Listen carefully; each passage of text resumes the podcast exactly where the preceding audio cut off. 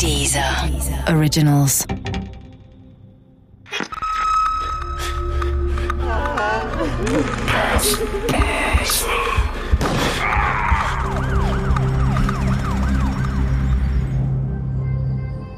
Todesfall Rudolf Rupp Teil 3 Im Jahr 2004, gut zweieinhalb Jahre nach Rudi Rupps Verschwinden, wurden Hermine Rupp, ihre beiden Töchter und der Freund der Älteren von der Polizei verhaftet.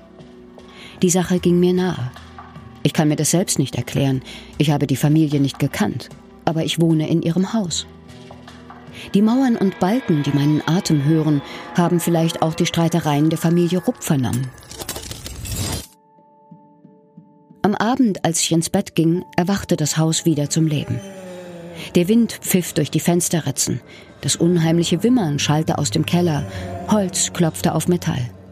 Ich wollte aufstehen, um nachzusehen, aber ich konnte nicht. Ich fühlte mich wie gelähmt. Sobald ich die Augen schloss, sah ich Menschen mit wutverzerrten Gesichtern, die sich ein Stockwerk unter mir in meiner Küche stritten und sich gegenseitig bedrohten. Irgendwann muss ich mit offenen Augen eingeschlafen sein. Der Morgen entschädigte mich für die durchlittene Nacht. Wieder wärmten spätsommerliche Sonnenstrahlen das Haus. Der Hof und die Scheune verkündeten friedliche Idylle. Ich konnte mir meine nächtlichen Hirngespinste selbst nicht mehr erklären. Ja, in diesem Haus hatte einmal Rudolf Rudi Rupp gewohnt, aber das war lange her. Ich musste nur herausfinden, was wirklich mit ihm geschehen war. Dann würde ich auch einen ruhigeren Schlaf finden. In der Stadtbibliothek nahm ich mir die nächsten Zeitungsartikel vor. Morgens um 6 Uhr holte man Hermine Rupp, ihre Töchter und den Freund der Älteren aus ihrem Haus, das jetzt meins ist. Der Intelligenzquotient der vier wurde später von einem Gutachter zwischen 50 und 70 eingestuft, hart an der Grenze zur Debilität. Die Töchter hatten nur hin und wieder eine Sonderschule besucht. Der Freund der Älteren, ein ehemaliger Maurerlehrling, hatte zudem ein erhebliches Alkoholproblem. An manchen Tagen soll er einen Kasten Bier alleine getrunken haben. Auf dem Revier wurden ihnen suggestive Fragen gestellt, ohne anwaltliche Beratung. Stundenlang wurden sie dazu gedrängt, endlich zuzugeben, dass Rudi Rupp in der Nacht seines Verschwindens nach Hause gekommen wäre. Uta Seidenspinner ist sich sicher, dass ihnen dabei die der Polizei genehmen Antworten bereits in den Mund gelegt wurden. Also das ist eigentlich das Spannendste an diesem ganzen Fall, nämlich wie haben die die dazu gebracht, das zu gestehen. Dazu gibt es ja ähm, Ermittlungsvideos, die ich auch gesehen habe, die auch in meinem Film zu sehen sind, wo man das ganz klar sieht, wie die Beamten diese Geständnisse regelrecht in die Leute reinsprechen. Also da gibt es zum Beispiel eine Szene mit einer der Töchter am Absatz der Treppe, wo sie ihn angeblich runtergeschubst haben, den Vater. Und dann sagt er, und dann hast du ihn runtergeschmissen, oder? Und sie guckt einfach nur so wie so ein Reh im Scheinwerferlicht und sagt so, äh, ja. Und dann hast du noch, hast du noch auf ihn drauf reingeschlagen, oder? Und so geht es also immer weiter. Die ganze Befragung läuft immer so, dass der Beamte eigentlich den Text sagt, sie nickt und aufgenommen ins Protokoll wird dann, sie habe das gestanden. Das ist also schlimmste Suggestivmethode. Das ist heutzutage auch, das würde kein Beamter mehr machen.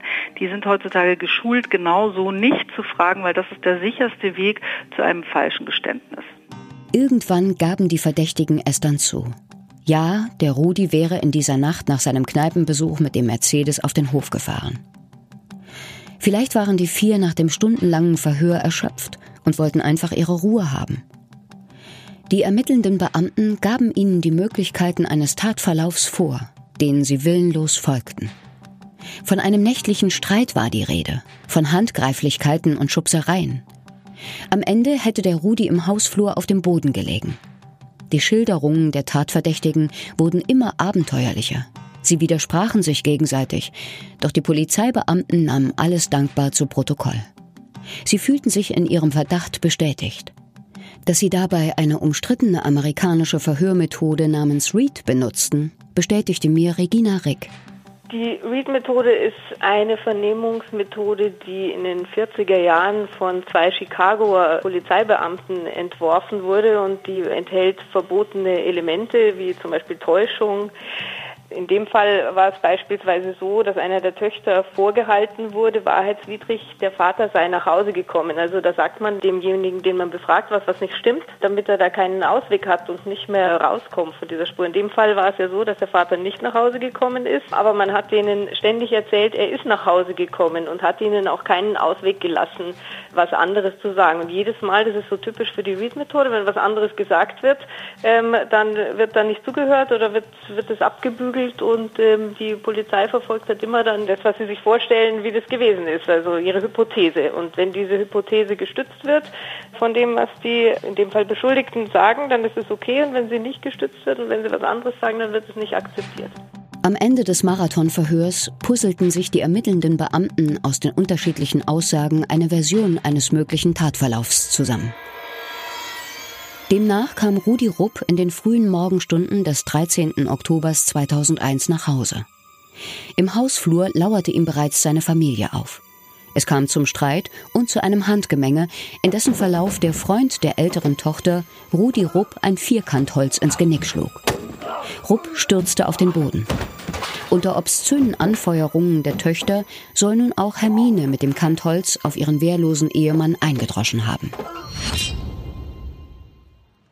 Am 3. Februar 2004 sollte diese Version durch eine Nachstellung am möglichen Tatort untermauert werden. An diesem Tag tummelten sich Dutzende Polizeibeamte auf meinem Hof. Auf der Straße standen Nachbarn und Gaffer, die sich das Spektakel nicht entgehen lassen wollten. Im Haus wurden die Aussagen der Tatverdächtigen immer bizarrer. Wenn sie nicht weiter wussten, halfen die Beamten mit möglichen Tatversionen weiter. Die Töchter sollen auf ihren auf dem Boden liegenden Vater eingetreten haben. Als das Quartett bemerkte, dass Rudi Rupp noch immer lebte, soll der Freund der älteren Tochter ihn alleine in den Keller geschleppt haben, wo er ihm mit einem Maurerhammer den Schädel einschlug. Am nächsten Morgen sollten sich Hermine Rupp und der Freund der älteren Tochter dann an die Entsorgung des Leichnams gemacht haben. Mit Messer, Säge und Axt rückten sie dem Toten angeblich zu Leibe. Detailreich schilderte der Freund der älteren Tochter, wie er Rudi Rupp Arme und Beine abtrennte. Anschließend schnitt er ihm den Bauch auf, entnahm die Organe und schöpfte das Blut mit einem alten Margarinebecher in einen Eimer. Die Leichenteile verfütterte er an die auf dem Hof lebenden Dobermänner, einen Bullterrier und einen Schäferhund. Den Kopf kochte er in einem alten Waschkessel aus und zerkleinerte ihn mit dem Maurerhammer. Die übrig gebliebenen Knochen warf er auf den Misthaufen des Hofs. Den Mercedes 230e entsorgte er bei einem örtlichen Schrotthändler.